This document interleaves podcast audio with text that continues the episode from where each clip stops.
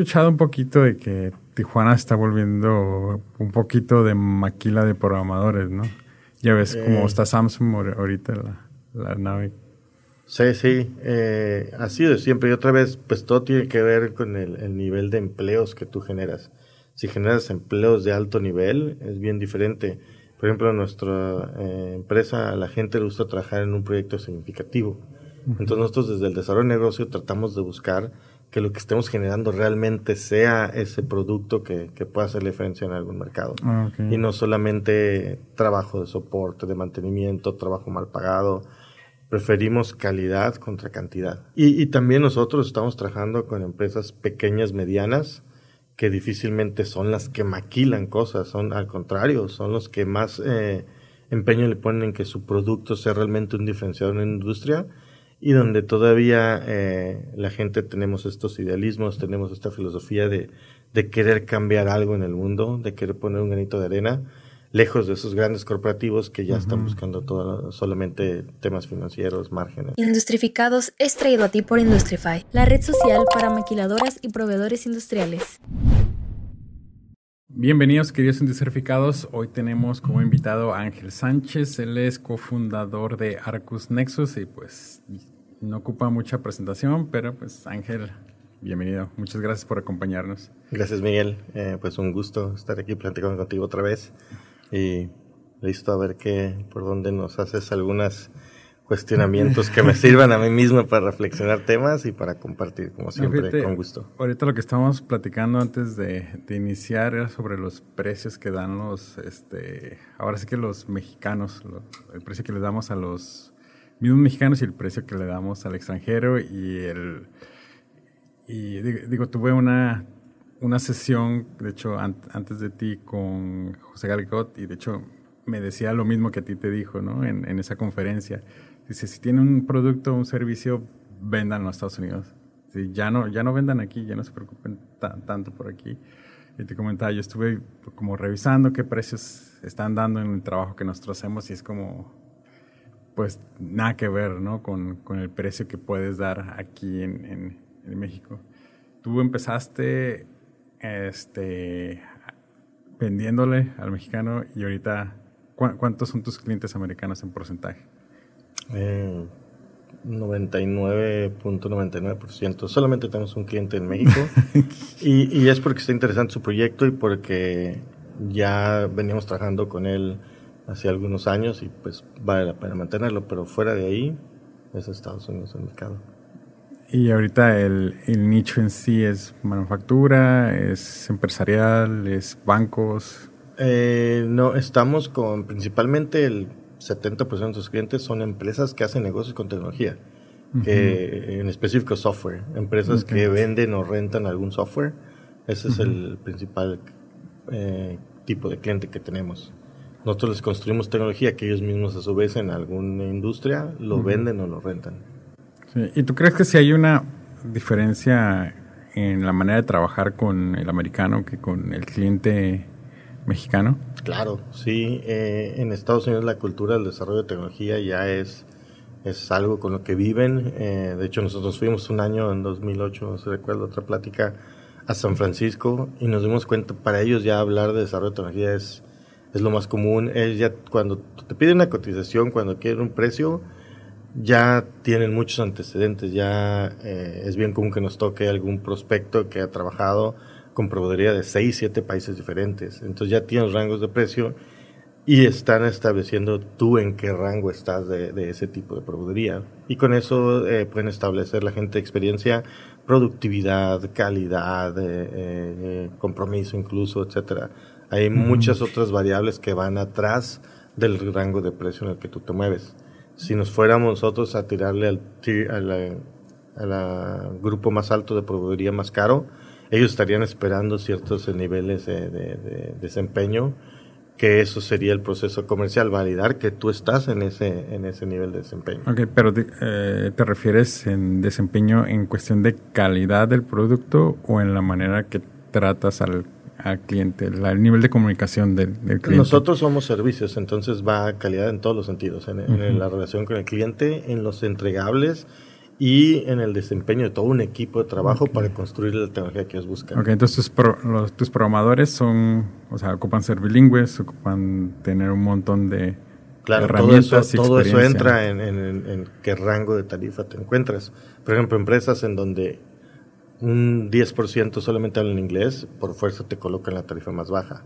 Entre un 30 a un 60% de tu equipo ya estás en unas tarifas intermedias.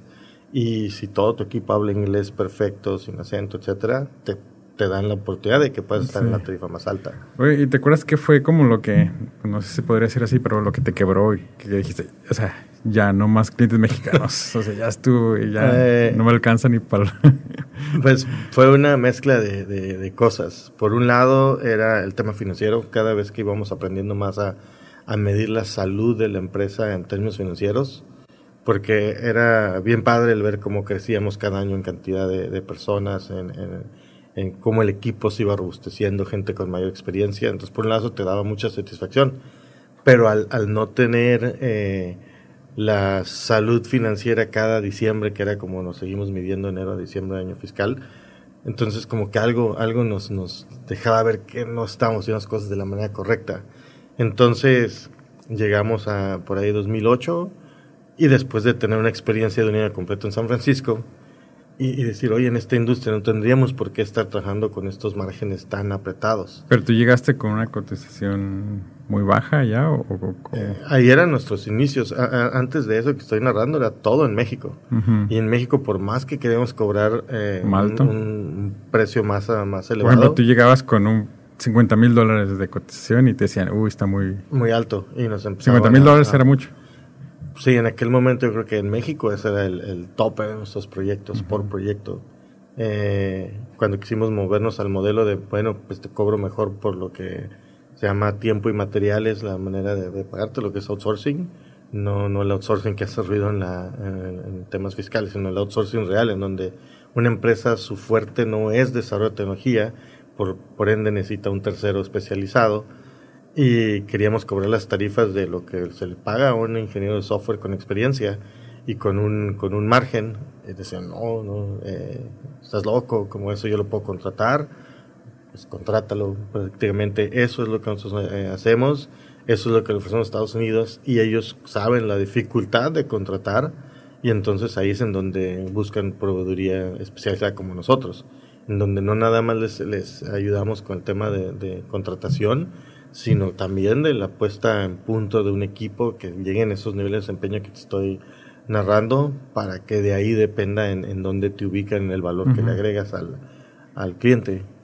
Entonces, en San Francisco te topas con esos clientes y qué, qué fue lo que viste o qué te dijeron o qué sentiste y dijiste, bueno, esto es... Prácticamente eh, veíamos muchas de las, de las políticas, de, las de las reglas de cómo nosotros trabajábamos puestas en operación. Eh, nosotros desde que empezamos a trabajar tratamos de hacer una empresa que, que disfrutaras ir a trabajar. Y esa era nuestra premisa, creo que te comenté, que me levantaba en la mañana y quiero ir a trabajar. Entonces vemos que allá lo estaban logrando. Y, lo lograban todos, no nada más los programadores. ¿Cómo lo mirabas eso? Eh, cuando tú vas a, San Francisco es un lugar donde hay mucha apertura a compartir, entonces vas a todo tipo de eventos de networking, meetups, etcétera. Puedes ir con, con un grupo de ciclistas que quieren ir a pasar el Golden Gate Bridge y te pegas con ellos y se hace un ambiente sociable, muy, muy abierto, empiezas a platicar con ellos, de dónde eres, cuando llegaste y ahí te compartían todos ellos cómo disfrutaban su trabajo y lo veías en la gente. Te ibas a un mira de empresas de un giro específico, cómo compartían de una tecnología, cómo, cómo les daba gusto compartir y se notaba que disfrutaban lo que hacían.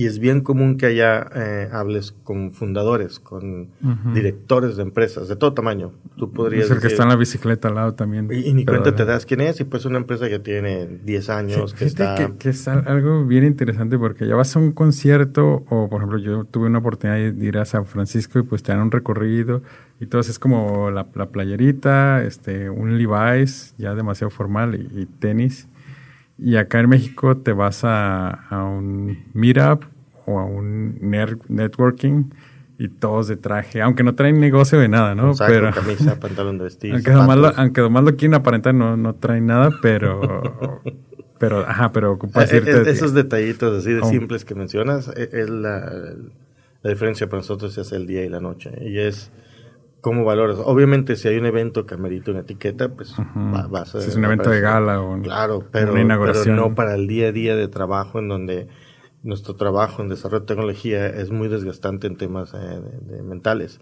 Entonces necesitas enfoque, necesitas estar muy cómodo para poder tener tus niveles más altos de desempeño. escuché de una empresa aquí en Ensenada también de, de, software que te piden que te vayas de... O sea, los programadores les piden que de saco y traje y todo, eh, y zapatos. son donde confunden las prácticas. Eh, sin, lugar a duda, hay, momentos que lo meritan otra vez. Si, tienes una reunión con un cliente y el cliente tiene a gente de nivel ejecutivo, que ellos eh, en sus eh, normas está esas reglas de etiqueta, pues si vas a ir a entrar a su grupo, tienes que ir como ellos para que el valor que llevas de conocimiento, de entregarle, haga sentido y lo, lo absorban. Pero cuando estás tú en tu día a día trabajando, desarrollando, necesitas la mayor comodidad, necesitas tener eh, todo el ambiente. Entonces, tú ahorita si llegas a tu trabajo de traje, se te van a quedar viendo. Van a saber porque me disfracé para algo. Sí, es como que vas a una boda. ¿Qué evento hay? O funeral. O, de dónde vengo a dónde voy. Sí, sí. Y, trato de mejorar esos días, esos eventos. Eh, pues hacer una pausa previo al evento para irme a cambiar o, si tengo la oportunidad después de un evento así, llego y me cambio y después voy a la oficina. ¿Y ahorita cómo, cómo anda de salud, Arcus? Bastante bien, fíjate, pues... Vi que tienen un edificio nuevo ahí al ladito. Ya estamos a punto de terminar nuestro segundo edificio, sí. Eh, todo eso era un proyecto previo a la pandemia. Ajá. Ahorita tenemos asistencias de poco menos del 20% de, de nuestra gente que asiste a nuestras oficinas y ya no de una manera eh, diaria. Eh, asiste a la oficina una vez por semana, hay quien asiste. ¿Ya les gustó el home office? Sí, sí, y ya se han adaptado bastante bien al home office. Eh, fue, casi inmediato. Fue, ok.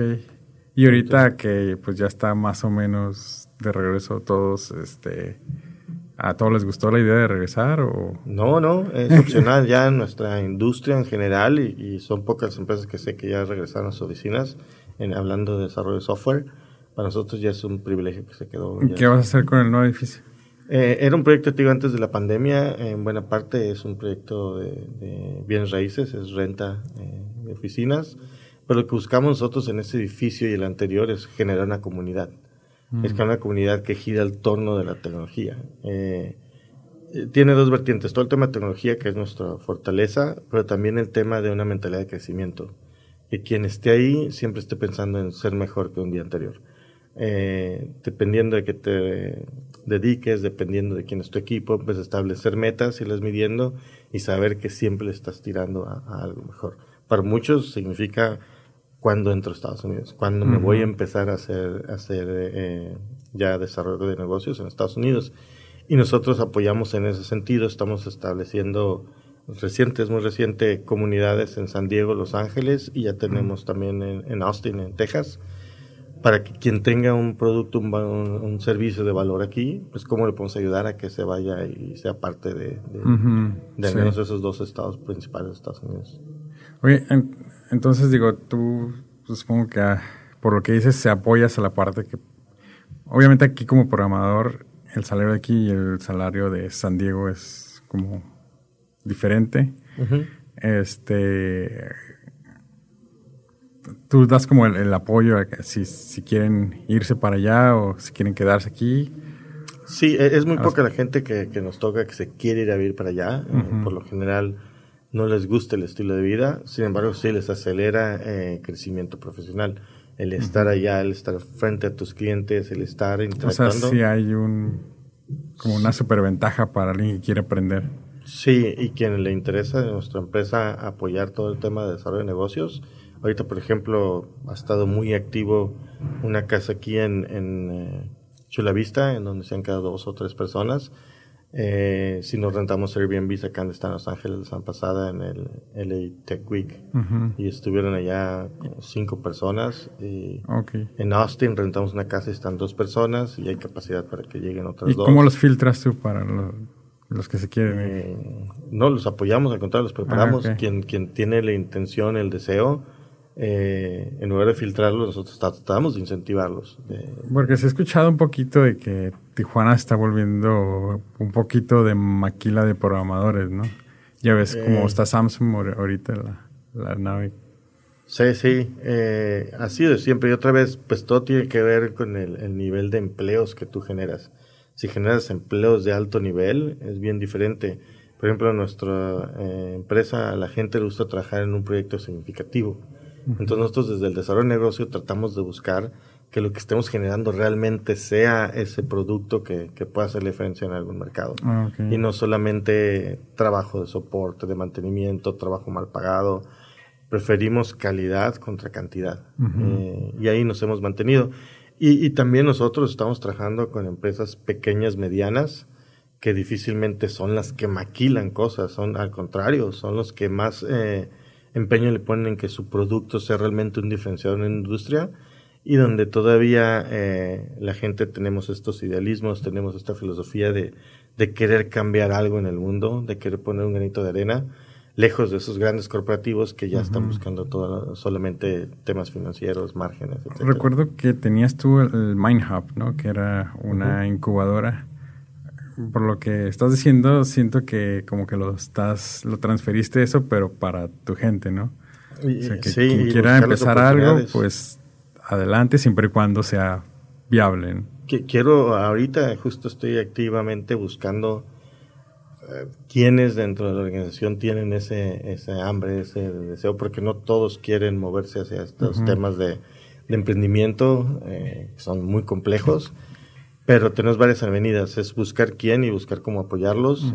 También el tema de, ya hay emprendedores afuera que a lo mejor de la experiencia de MindHub de hace 8 o 9 años, es no buscar a gente que haya en una etapa muy temprana, porque el, el, índice de deserción es muy alto, pero quien ya lleve 2, 3 años en el mercado, y afortunadamente se nos han estado acercando algunos, eh, ya tenemos en el grupo como 4 o 5 empresas de ese perfil. Entonces queremos buscar más que estén en esos momentos y que sí tengan el chip de Estados Unidos para buscar seguir creciendo un portafolio de soluciones y generar una comunidad de gente que está haciendo esfuerzos muy similares en industrias distintas para que juntos se haga un poco menos complejo. Eh, al mismo tiempo que seguimos con las comunidades de, que estamos generando en Estados Unidos, que se generan muchas relaciones eh, de gente de varios perfiles, que una vez que esto esté muy bien eh, definido, pues que podamos abrir lazos de comunicación entre ellos. ¿Tienes como un ejemplo ahorita que se te venga a la mente un proyecto? Pues dentro del grupo tenemos lo que es Nexus Fuel, que ya es una empresa consolidada aquí en México. Tenemos más de 2.000 eh, estaciones de gasolineras en todo México. Ellos están pensando en o Sudamérica, Centroamérica o tal vez hacer algún piloto para Estados Unidos. Eh, no suena como una startup pequeña. no, ya tiene siete años. Empezó así con los esfuerzos de MindHub como una empresa desde cero. No tenía clientes, había un producto a medias, etc. ¿Cuál era el diferenciador de eso? Eh, de hecho, nosotros fuimos quien metimos el software as a service en, México en esa industria, en los grupos gasolineros. Cuando todos eh, nos decían que los gasolineros nunca iban a pagar una renta mensual. sin embargo, nuestro diferenciador fue la calidad de servicio que les otorgamos y ahorita nos ven en, los eventos a nivel nacional como los líderes en definir hacia dónde va la tecnología en su industria, qué es lo que deben estar haciendo. Ya, ya estamos ahí entre los top 3, si no me equivoco, de proveeduría en ese sector. Eh, otro que, que, está en el grupo que sale de, de, de, otra empresa, un director con, con director de tecnología, forman lo que se llamó en México Creditario, que es una, una, plataforma para manejar créditos. Cualquier tema que tuviéramos crédito, no por fuerza de, de, moneda de uso corriente, pueden ser puntos de lealtad, puede ser cualquier tema que tú tengas que estar controlando. Ya se hizo el rebranding para Estados Unidos con el nombre de Aurora y ya se empezó a hacer los esfuerzos comerciales en Estados Unidos.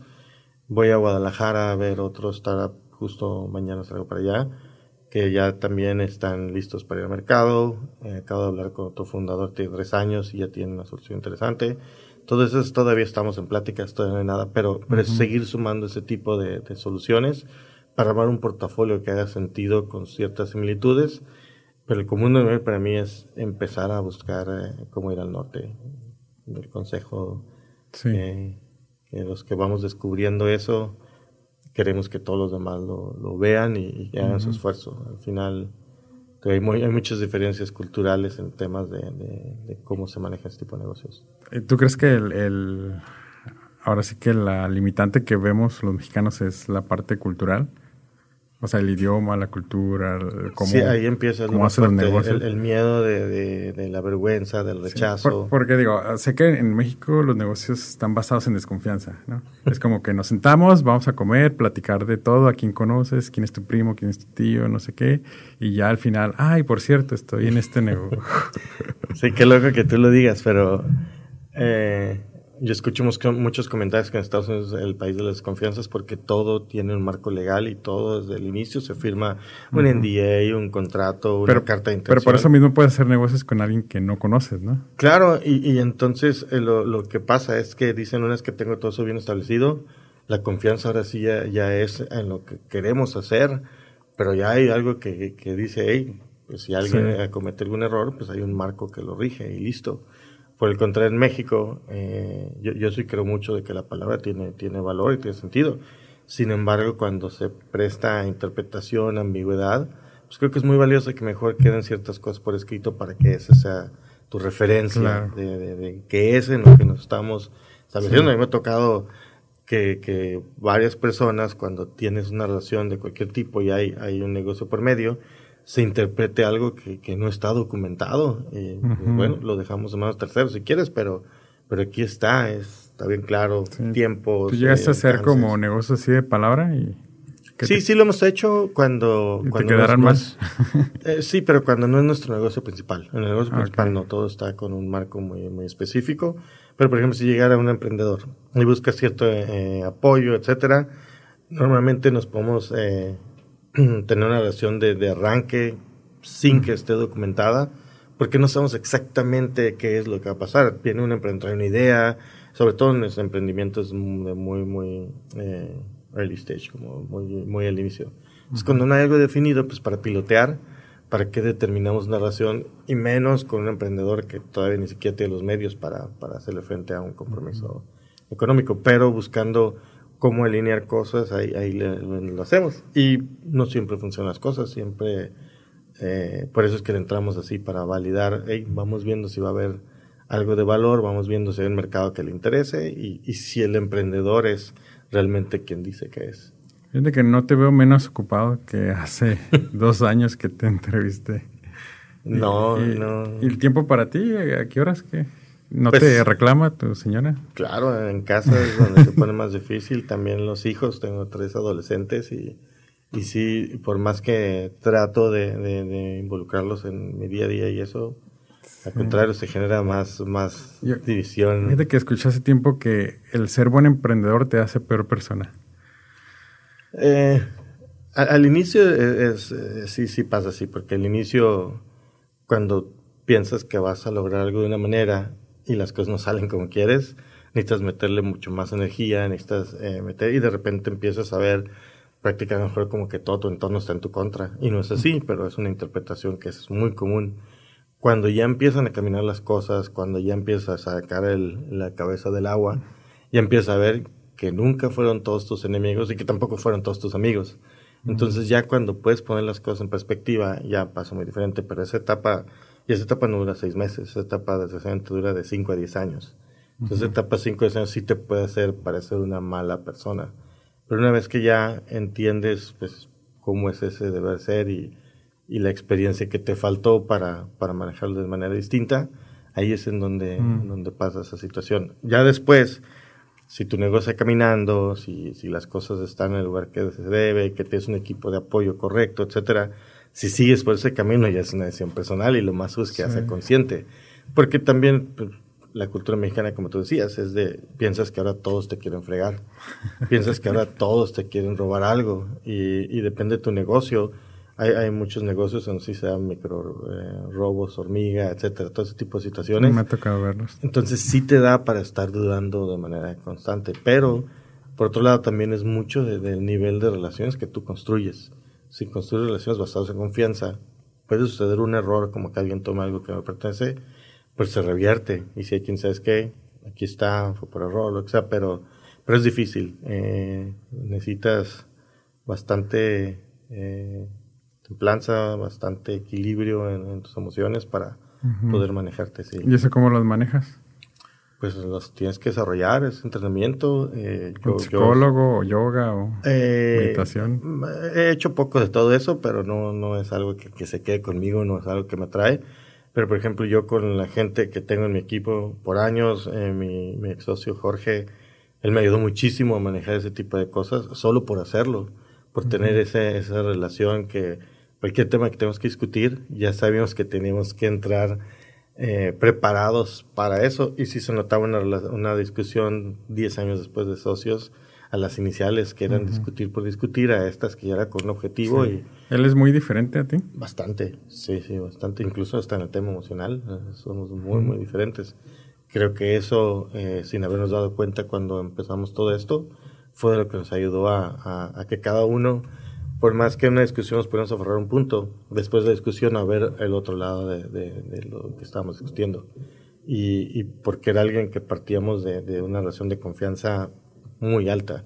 Entonces nunca había ese, esa desconfianza de uno al otro, pero sí te daba para irte un fin de semana a reflexionar por qué él estaba tan aferrado a algunos temas que a lo mejor eran muy en contra de los míos y de ahí encontrarle pues, temas que no estabas viendo y Pueden ser muy evidentes, pero en verdad a veces no los quieres ver y eso ayudaba bastante. Eh, después de ahí, pues no nada más fui yo uno de los que tuvieron mucho desarrollo de, tener a alguien así en el equipo.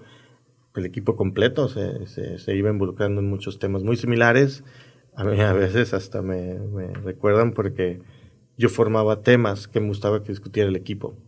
Cinco hasta doce personas. Y se hacía una discusión muy intensa, muy, muy prolongada pero para mí eran temas de entrenamiento. Y les dejaba muy claro, si no lo entrenas aquí, lo vas a entrenar con un cliente. Porque tú podrías llegar y decir lo que se tiene que hacer, ¿no? Claro, pero no hubiéramos crecido, no nos hubiera servido en, ese desarrollo de, de, líderes, de, de, esa estructura de management que se requiere, porque si no, no hay quien mantenga la empresa. Una persona no puede mantener una organización ahorita de más de 500 personas, entonces era importante ese desarrollo. Y una de las formas que yo creo fuertemente en desarrollo es haciendo, exponiéndote a las cosas. Y, pues, bien o mal, ahí están los resultados. Esa, eh, la gente, nuestra gente de management promedio está 10 años con nosotros en la empresa. Fíjate, ahorita retomando el tema de la confianza, recuerdo que yo estaba en una empresa donde el sobrino este, se llevaba todo el metal a reciclar.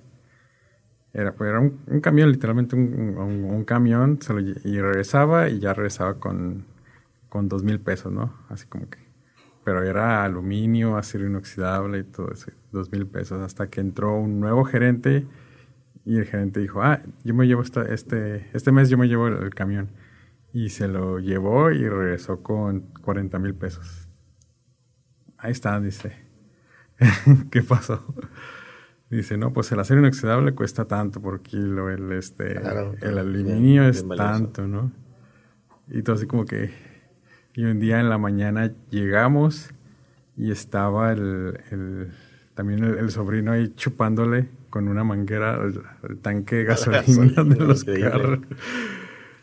Y bueno, este, ¿tú crees que la tecnología entonces está ahora, sí que regresando la, la, confianza a las personas, porque todo, todo se tiene que medir, todo está en números. Cuando, el uso es el correcto, sí. Eh, deseadamente también es manipulable, pero cuando es el correcto y están las manos correctas, y sí hemos tenido muchos casos en donde pues te ayuda a entender cómo se maneja un negocio, qué está pasando en el negocio, y entonces ya no te da para tener desconfianza. Al contrario, eh, nosotros, por ejemplo, de lo que hemos estado trabajando mucho más fuerte ahorita, ya tenemos más de un año, es en generar indicadores. Para que no sea un, tema subjetivo el de quién se está desempeñando bien y, al contrario, es una cultura de reconocer todo ese esfuerzo del día a día, que no debe ser cuando sea algo sobresaliente. El que alguien mantenga un nivel de desempeño una constancia. muy óptimo, eso ya es digno de reconocerse. No tiene que haber un pico de desempeño. Es mejor quien se mantiene ahí. Y todo eso solamente lo obtienes si lo estás midiendo. Y eso te genera niveles de confianza muy altos en tu equipo Y por el contrario, también eliminar esa cultura de cuando alguien tiene una, una baja, un desempeño en un periodo, no es el fin del mundo, no es el gran problema. Al contrario, que, que sucedió para apoyar a ese grupo, a ese equipo, a esa persona y que regrese a los niveles de desempeño que le caracterizan. Entonces, eh, pero tienes que medir y medir de la óptica de la confianza, porque también me ha tocado ver muchos que quieren empezar a medir con una cachucha de policía, de yo nada más voy a estar esperando a quien se equivoque para, para enjuiciar y al contrario. Ha tocado casos de los dos donde salen... Sí, eh, y tiene que ver con la madurez del liderazgo del, manager, del, responsable. Eh, cuando tiene madurez, normalmente piensa que su trabajo es detectar lo negativo y tomar acción de inmediata. Cuando ya tiene otro nivel de madurez y entiende que todos somos propensos a cometer errores, entonces lo que busca es prevenir esos errores y cuando suceden, cómo corregir y poner todo, facilitar al equipo que, que le dé la vuelta a esas situaciones. Y por el contrario, eh, cuando estás midiendo y estás, puedes ver un poco más hacia adelante qué es lo que se va a acercar, ya puedes con esa claridad establecer con tu cliente eh, acuerdos para cuando suceden ese tipo de situaciones, etcétera. Te da, te, cambia el panorama mucho. dicen que la cultura es lo que se dice y se hace cuando el jefe no está. ¿Aplica? Sí, claro. Sí, y en la empresa eh, ya es, es, un hecho, aunque tenemos situaciones como en todas las empresas, pero es un hecho que la responsabilidad no está en una sola persona. La responsabilidad está hoy, eh, afortunadamente eh, caen al menos 10 cabezas diferentes. Yo me acabo de ir casi un mes a Sudamérica, una gira que hice por allá para conocer talento, empresas. ¿Llegaste como a hubs de tecnología o alguien te está eh, esperando? No, fui en específico con empresas ya, mm. empresas que había escuchado de ellas o ya haber sido algún contacto. Eh, conocí seis empresas de dos de Colombia, tres de Montevideo, tres de Colombia, tres de, Dicen que, que Colombia y Brasil están altos en tecnología, ¿no? Ya Rappi eh, viene de Colombia y... Sí, sí tienen, eh, he visto muchas estadísticas de cómo están las empresas de tecnología. Eh, a mí me interesaba más ir a ver las empresas que están haciendo también outsourcing para Estados Unidos. Mm. Y en ese sentido, Colombia, por ejemplo, va atrasado en términos de inglés. Ellos tienen menos del 20% de, de mm. gente de tecnología que habla inglés, lo que les cierra algunas oportunidades, pero pues es trabajable. En inglés se puede aprender igual que cualquier otro idioma. Eh, Brasil no me ha tocado ir a, conocerlo, fui a Uruguay y fui a Argentina nada más en este viaje. Eh, ¿Fue este año? Sí, acabo de rezar hace dos semanas. Y en tu pregunta de que la empresa se mide la cultura lo que sucede cuando no está el jefe, eh, pues la empresa no tuvo ningún tema sobresaliente en ese mes, porque entonces cada quien sabe lo que tiene que hacer y cada quien sabe cómo manejarse en esta cultura que es 80-90% remota. Ya, ya han logrado establecer los procesos que funcionan, que son efectivos y que en donde la gente se desempeña de una buena manera.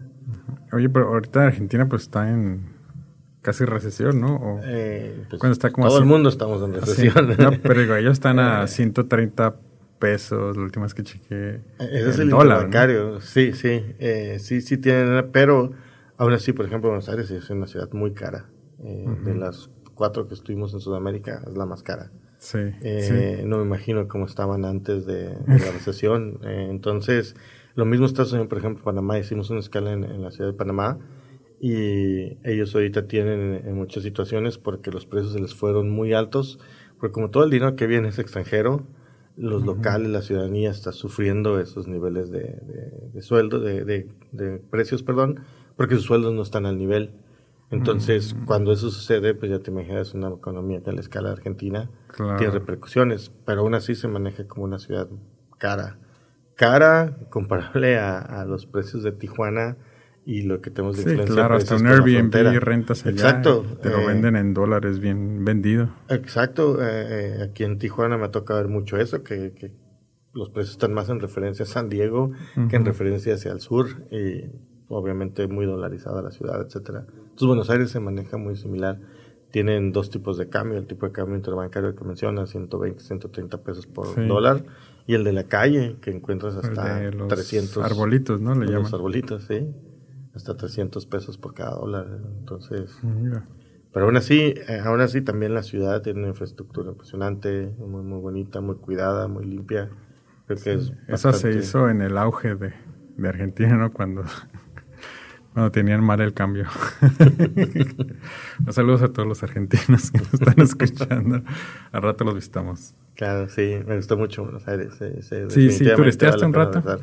Eh, estuvimos como cuatro días nada más, ah, pero lo que pudimos conocer en Buenos Aires, eh, con ganas de regresar a, a, conocer las provincias y el resto de, lo que tienen. ¿Fuiste que en verano, primavera? Invierno, invierno para ellos, acabo de regresar ah, en, agosto. Está medio feo, ¿no? El invierno.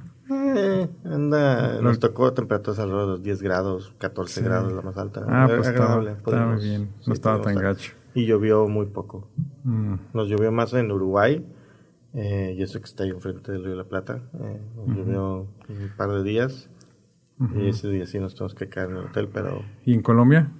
No, Colombia fresco, eh, más allá del clima en Bogotá y Medellín caliente. ¿Sí, está barata la vida en Colombia? Sí, Colombia sí es más económico. Colombia es como una extensión de México, como Colombia por otro lado. ¿Como un DF o que Bogotá es como otro DF, pero es como, pues México es el norte y es el sur. Mm. Entonces Colombia es como si fueras al sur de México. Eh, Medellín, muy bonita la ciudad, bien desarrollada. yo sigo a una plataforma que se llama Platzi y este, pues ellos tienen un canal de YouTube súper exitoso, ¿no? Y este Freddy, que es el cofundador, pues él siempre está predicando uh, por sus redes, así como que aprendan inglés, aprendan inglés, aprendan a programar y que la manera más fácil de salir de la pobreza de, en Latinoamérica es apostándole a la tecnología. De acuerdo, sí.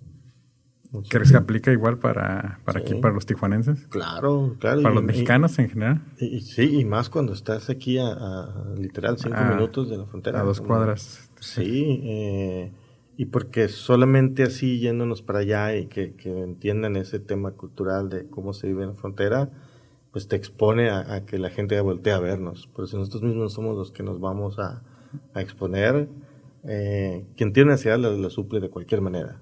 Pues si tú tienes una posible solución y lo que eso genera en economía, imagínate que un salario de programador está cinco veces arriba de, un trabajo promedio en México, mínimo cinco veces arriba. Entonces, trabajando en México, no te tienes que ir a otro país, nada más por hacer eh, software, por estar en tecnología.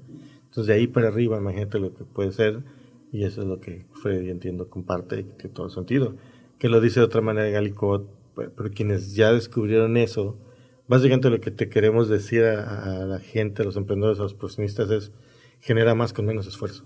A eso se traduce. No, no es trabaja menos, etcétera. No, esfuérzate lo que tú quieres, pero vas a generar más. En lugar de, ah, como va la economía y los trabajos tradicionales, trabaja más, fuerte más para recuperar lo que vas perdiendo de, poder adquisitivo, etcétera. ¿Y no ocupas una supercomputadora o algo así? No, para nada. Ya hoy los, los precios son muy accesibles. Eh, incluso puedes comprarte una usada para empezar y, en cuanto puedas te compras una nueva, ya que yo te puedo asegurar que nosotros en la empresa le damos cuatro años de vida útil a cada computadora. Pero te aseguro que hay gente que los usa hasta 6, 7 años y, nos han regresado computadoras impecables. Los cuidan bastante bien, le dan el uso correcto y la computadora sigue funcionando. ¿Y qué le hacen a la, a que ya tiene 4 años? Lo, lo, más común es que se lo quede a alguno de los, de los ingenieros, mm. quien la quiere. Algunas... para minar ahí Bitcoin. no, no, no tienen los specs para tan así, pero a veces donamos a orfanatorios, a mm. otros tipos de organizaciones que nos piden, alguna escuela.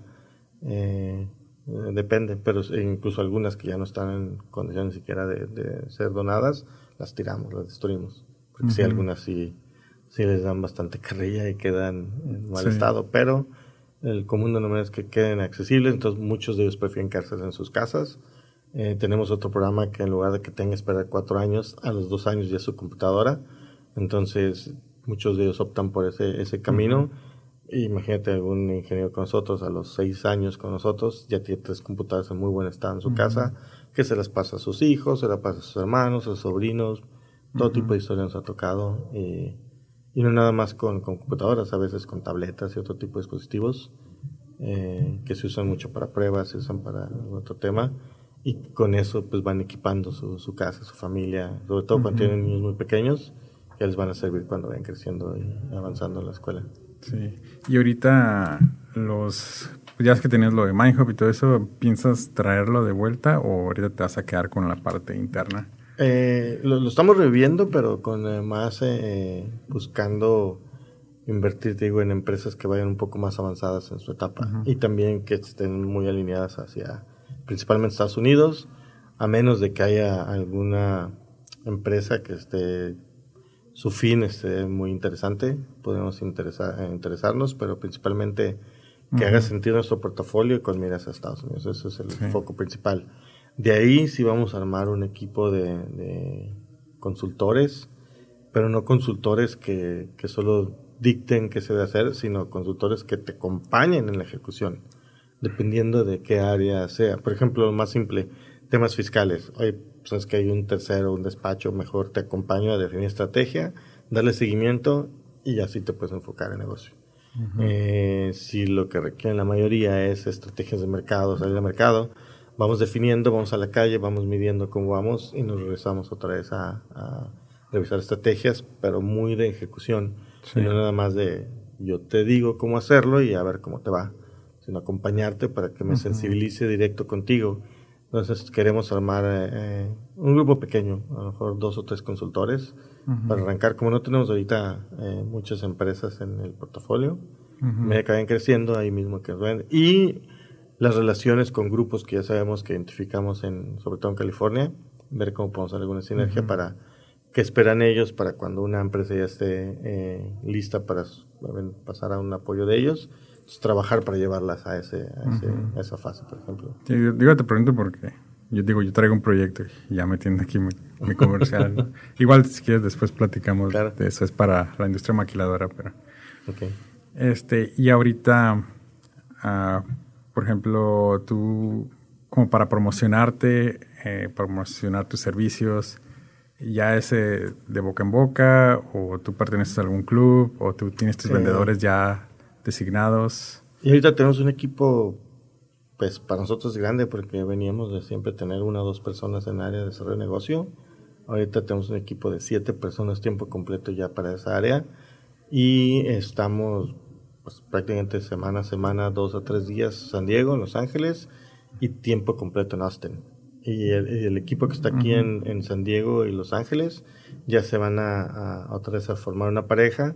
Estamos definiendo en dónde sería la siguiente ciudad de destino, donde queremos estar tiempo completo. Puede ser Denver, puede ser Chicago, puede ser Nueva York.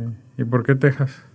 Eh, nos, nos, llamó mucho la atención. Fuimos a, a hacer cierto eh, exploración eh, para ver el tipo de empresas que había, etcétera, el auge que está teniendo Austin. Y nos gustó mucho, de hecho, eh, por todo lo que está pasando en Austin, como un Silicon Valley pequeño, todo el, ecosistema y el apoyo pues porque todos se salieron de allá por la, por la renta, ¿no? claro, que está tan caro acá California y San Francisco en particular. Entonces, Austin, eh, pues como ciudad ofrece todo, tiene todo, la infraestructura, las empresas, etcétera y por eso les interesó. Y también tiene mucho que ver con las personas que se van para allá, les interesaba más un, un lugar como, como Austin comparado con otro tipo de metrópoli de Estados Unidos. ¿Y hay inversionistas aquí de Tijuana o con colaboración que tengas con empresas de aquí? No, conozco algunos. Eh, nunca me he acercado ya de manera formal para, para buscar pues sumar, etcétera. Creo que sí puede haber interés. Eh, creo que cuando empezamos a formalizar esto, sí creo que puede haber más interés de, inversionistas que no lo hacen solos por, por la ignorancia, por el, temor de, pues no sé qué implica poner mi dinero en, en este tipo de algo que es tan intangible, ¿no? Como un programa. claro, puede ser muy intangible, pero cuando ya ven empresas más establecidas, que ya hay una cuenta por cobrar, que ya hay un flujo, que ya, ya están operando, ya se empieza a ver más tangible. Entonces, por eso es que no, no nos interesa en etapas tan tempranas, sino un poco más avanzadas. Eh, avanzadas te refieres a que ya tengan clientes y ya tengan... Ya, operación estable, etcétera. Sí. así que empleados de tiempo completo y, y, eso. Todo, ese tipo de formalidad ya de empresas, sí. ¿Y ya cuál es el cuál es el sueño de Arcos? ¿Y el sueño de Ángel? Híjole. ¿O es el eh, mismo? No, no. Eh, trato de hacer un ejercicio con el equipo cada año, de, que el sueño de la empresa realmente sea de toda la, gente que estamos dándole formal management. Eh, juntamos normalmente aproximadamente 40 personas cada fin de año para para hacer ese ejercicio. Eh, por ejemplo, en esta etapa de pandemia estuvo muy latente el tema de vender, de vender, de vender, porque había muchos compradores interesados. Pero de este consejo, de este grupo interno, eh, está la pregunta, ¿es tiempo de vender? Y nos convencimos de que no, es tiempo de seguir, de apostarle al crecimiento, al crecimiento personal, etcétera. Eh, entonces, en la empresa ahorita, nuestra siguiente meta importante, no sé, no lo catalogamos como sueño, lo vemos muy lograble, es llegar a 500 personas, todos facturables en distintos proyectos, que eso sería un crecimiento como al día de hoy ya, como un 40%, pues lo establecimos cuando íbamos a menos de la mitad. Entonces, cuando no llevábamos ni la mitad, se veía muy lejos. Y, no lo pusimos dependiente del tiempo, para precisamente no tener una presión de, de sacrificar calidad de servicio, etcétera. Entonces ahorita ya nos sentimos que vamos en buena velocidad para lograrlo. Yo creo que un año más, 2023 puede ser un año. Si no llegamos, vamos a estar muy cerca. Eh, personalmente me, me interesa eh, mucho el tema de desarrollo de talento en esto que estás narrando de enseñar a, la gente a programar. Estamos en alianza con, con Colegio IFEL armando una preparatoria que genere ingenieros de software que la universidad no sea una obligación. Claro. Que, desde los muchachos 15, 16 años hasta antes de los 19, 20 años ya pueden salir como ingenieros de software. Con práctica, con experiencia, que es lo que te demanda una empresa. Esto ya está planeado, firmado. Ya empieza el piloto en, en, este siguiente mes de septiembre. Eh, la idea es empezar un piloto mínimo con 10 alumnos que trabajen como equipo, que no trabajen en individual, que, que corrijamos muchos de los temas de, de, la educación tradicional. No todos llevan la misma velocidad, todo depende del ímpetu del muchacho, de las ganas, del tiempo extra que invierte, etcétera, pero que todos sí nos garanticemos que llevan en las mismas bases fundamentos de ingeniería. Eh, con Gustavo va, va arrancando ese proyecto con miras a que eventualmente busquemos una ciudad en donde pongamos un campus para traer eh, estudiantes de todo el mundo a, aprender desarrollo de tecnología. O sea, la, persona entra a los 16, 15 y sale a los 18 ya es un software engineer. Sí, sí, calculamos mínimo dos años, puede que alguien tome tres, alguien cuatro, pero tres depende mucho del joven. Fíjate que, que, he escuchado que las personas que entran a carreras de computación no necesariamente saben salir, salen sabiendo programar. Eh, no, pues es tan amplio. Cuando hablas de computación general es muy, muy amplio el, espectro de lo que puedes hacer. A nosotros nos interesa enfocarlos eh, desde los que lleguen, desde la selección, por ejemplo, queremos hacer eh, eventos estilo hackatones, ese tipo de cosas, en donde pues podamos detectar el talento de los muchachos que sí están más hacia el lado de ingeniería y ahí enfocarlos en ingeniería de software. Mm. incluso ingenierías son muy amplias, entonces por el tema de computación tienes muchísimas oportunidades diversas. Digo, porque aquí en BitCenter pues está UNIAD, que ellos pues se enfocan más a la parte de videojuegos, ¿no? Pero sé que un buen programador pues puede... Ahora, es que le puede apoyar la parte de backend de, cualquier videojuego. Pero, pero es un muy buen ejemplo, porque a alguien que le encanta los videojuegos, lo cambias de un videojuego, lo metes en un sistema administrativo y no tiene el mismo desempeño, hmm. porque, porque no lo mueve, no es su motor.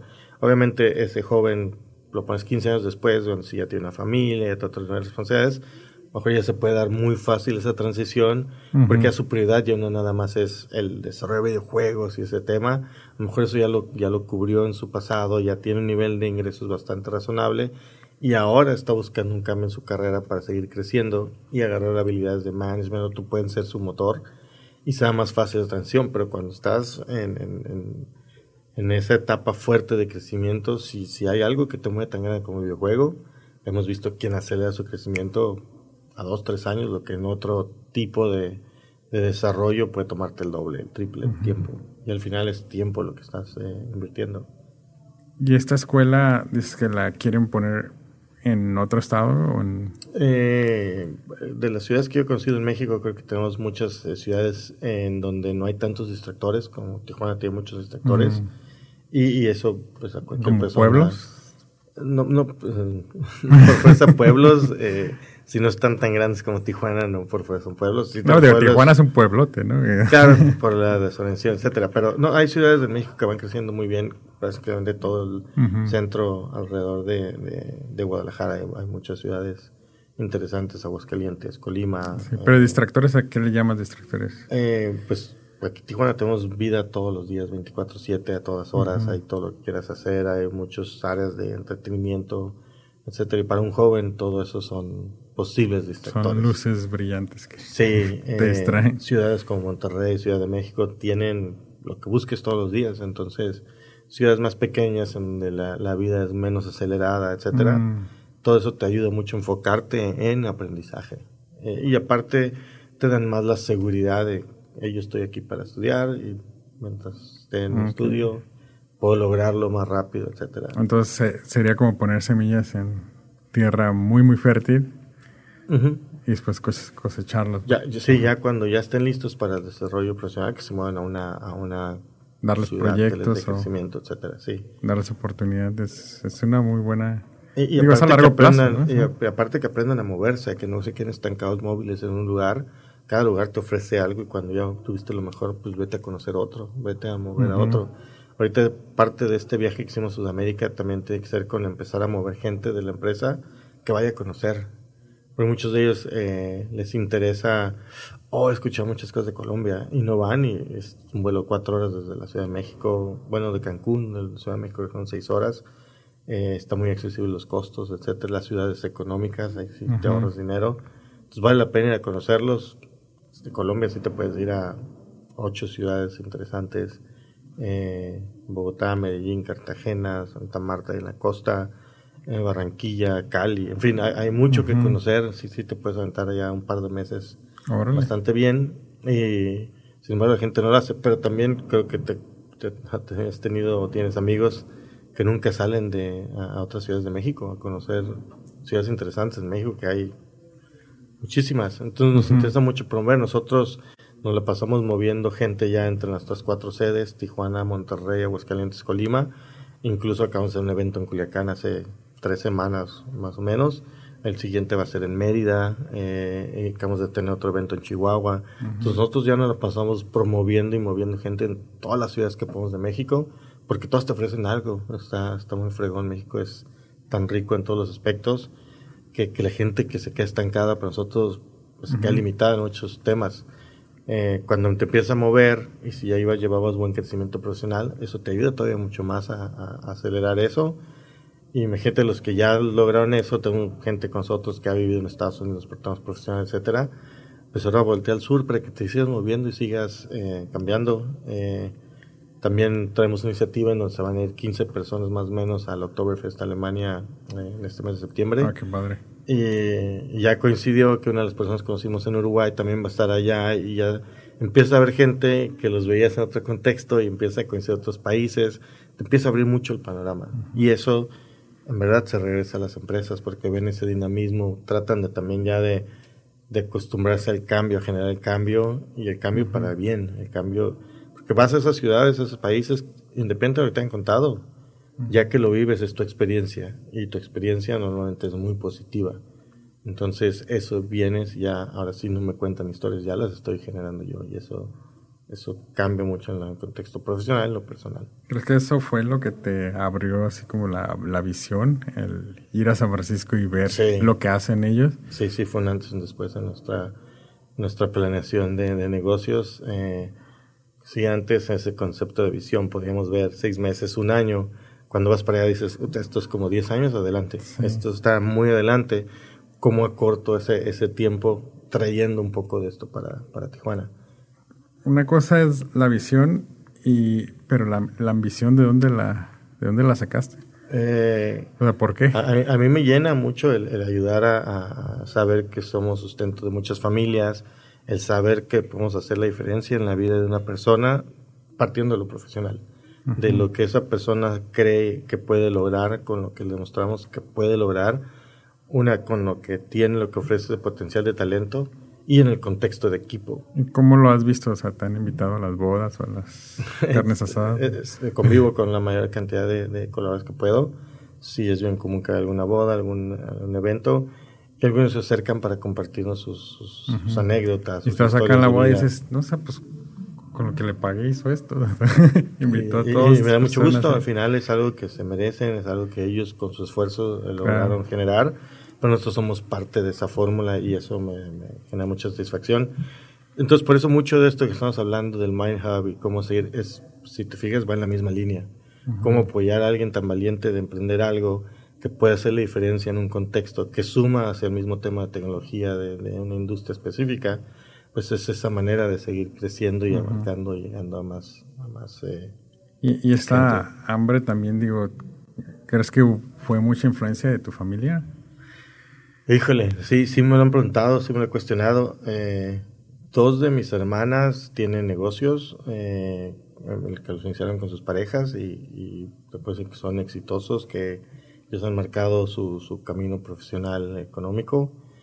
Eh, pero tengo otro hermano y un hermano que no. Ellos se fueron por el camino tradicional de un empleo, etcétera. Pero está bien. claro, claro, es muy respetable que cada quien su camino. Eh, pero a mí mi punto era que en la misma familia somos cinco hermanos, tres optamos por el camino independiente, etcétera, y dos no. Entonces, dos si es tomaron el camino difícil. ese, es suyo y es muy respetable, pero si, si hubiera sido muy fuerte esa, ¿tú crees que es difícil lo que tú haces?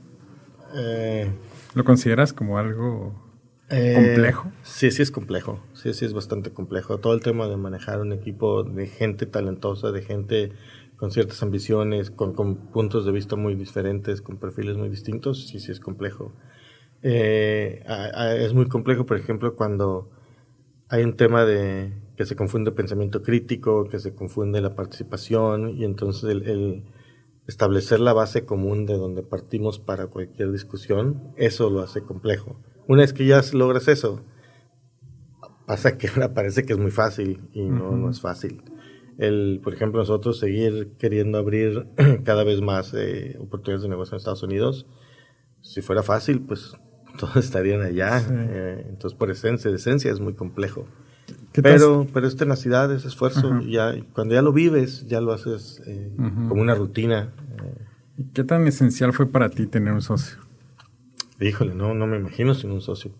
De hecho, en la cultura mexicana, en este tema de confianza, lo más común es el hombre que está una sola persona y, listo. ¿Tú crees que una sola persona pueda aventarse? Mm, eh, se quedan limitados hasta en muchos O sea, tú solo no tuvieras... Yo, yo no, yo, yo solo, eh, en cuanto tuve la oportunidad de iniciando, fue que yo invité hasta como siete, ocho amigos de aquella etapa y, solamente dos aceptaron. Cuando uno de ellos sale, eh, cuando estábamos ya empezando con un crecimiento de otra manera, en, con, Jorge y conmigo, rápido dijimos, ahí nos hace falta un socio otra vez. Invitamos un socio que era, no necesitamos capital, necesitamos más talento que venga a ayudarnos a manejar todo esto. Funcionó bastante bien, estuvo de 2010 a 2015 y pues la empresa caminó bastante, bastante bien. Entonces, sí, yo soy más creyente de, de ese mecanismo del equipo actual que, que, está en la organización. No son socios formales en escrituras, pero sí tenemos un compromiso de sociedad en donde ellos sí accionan en su mayoría como socios y yo sí tengo un compromiso con ellos en ese sentido. En la sociedad que tú tienes cuando iniciaste, ¿tú te consideras más como el área de producción y tus socios más del área administrativa, ventas o cómo lo...? Así iniciamos. Llegó un punto en donde de 2000 12, 13 para acá, era todo.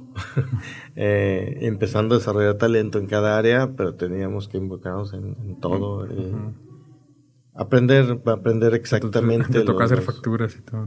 Mm, todo, todo. Barrer. Prácticamente en las etapas más tempranas, 2004, 2005, donde los temas eran más difíciles, en cuestiones económicas, sí, nos tocaba incluso hacer limpieza la muchacha que empezó haciendo limpieza con nosotros hasta el día de hoy sigue con nosotros en la empresa. Tiene 19 mm. años ella con nosotros. Pero los, el primer año venía dos días a la semana porque no le podemos pagar toda la semana completa. Ya el día de hoy ya está con nosotros. Ella, su esposo, su hermano. ¿En, qué momento tú dijiste, ah, ya, la hicimos? eh, cuando, no, no, sí, sí, ya eh, para nosotros esa etapa fue, yo creo que por ahí 2012 o 2013, en donde sentimos que ya lo económico ya no iba a ser un tema, en donde ya al menos nuestro día a día, hacía nuestro trabajo que nos encantaba hacer y hasta la fecha ya nos daba cierta solvencia. Entonces ahí fue cuando dijimos ya podemos trabajar con otra mentalidad, Y es más un tema de cuando te sientes independiente financieramente, en donde ya sigues trabajando por gusto, pero no por la necesidad de, traer el dinero a la, a la mesa. Eh, en cuanto ya pudimos dos, tres años posteriores empezar a hacer planes de, de mediano a largo plazo personales, financieros, y que te alcanzaba para ejecutarlos. Entonces, ahí fue cuando ya sentimos, hey, ya estamos del otro lado. Eh, no, no teníamos ni, tenemos una economía holgada, etcétera, pero la tranquilidad, la certeza de que ya, si hoy tuvimos que cerrar todo, estamos en paz con en temas económicos. Sí se dio por ahí 2012, 2013. Súper. Y bueno, la otra pregunta que ya no me contestaste fue, ¿y qué sigue para, para ti como de manera personal? Eh, te digo, quiero consolidar eh, estos viajes que hago a Sudamérica, quiero consolidar más empresas, tanto mexicanas como de Sudamérica, eh, de talento, para lograr... Pero fuera, fuera de la empresa. Ok, en lo personal, es, para mí eso implica, la respuesta tiene que ver con la empresa porque implica que yo me genere en otro rol. Ya estoy más en un rol como de inversionista, de... Entonces quieres liberarte de esa parte para ejercer este... Ya, ya, hay un proyecto interno en la organización en donde hay un equipo eh, llevando buena parte de las tareas de dirección del día a día. Pero ya hay mucho avance en el management de la empresa y la operación de la empresa está más recayendo en esos hombros. Por eso mis viajes ya no impactan y ya no, o mis ausencias de la empresa que no son muy comunes, ya no impactan la operación. Al contrario, sigue caminando, sigue creciendo. Sí puedo seguir apoyando y aportando en ciertas áreas, pero es más ahorita transformarme hacia este rol que acelere desde afuera. Eh, obviamente tengo planes con la familia, eh, la graduación de mis hijos de un tema profesional. Eh, tengo pláticas con ellos en donde les estoy eh, dando la opción de ir a una eh, educación universitaria o dedicarse a emprender. Mm. Porque las dos, o ambas, eh, depende de la que ellos quieran tomar. Pero como todo adolescente, no saben qué quieren hacer en su vida, no saben qué sigue le dije, mientras no sepas qué hacer, ahí está la universidad, escoges una carrera y vas a la universidad. Pero en cuanto sepas qué quieres hacer, es tu decisión seguir con la universidad, terminarla o eh, que te apoye en cualquier tema de emprendimiento, independiente de si es tecnológico no. Eh, también me ha dado la tarea de, de, viajar, de ir a conocer otros países. Eh, ya pude ir al Reino Unido, estoy indeciso si voy a Alemania o no con este equipo, pero sí estoy haciendo dos o tres países por año para ampliar más mi panorama, abrir qué oportunidades por allá. En una de esas hasta el buscar otra ciudad en donde, en donde moverme y, otra vez para meterme en otra cultura y crecer y buscar lo que personalmente me pueda dar otro tipo de visión personal y después eh, traerlo a negocios. Súper, pues Ángel, muchísimas gracias por acompañarnos. Sé que tu tiempo es limitado y pues el tiempo vale más que el oro. Muchas gracias de nuevo. Bueno, Miguel, muchas gracias a ti por la invitación y estamos a la orden. Cualquier tema. Industrificados es traído a ti por Industrify, la red social para maquiladoras y proveedores industriales.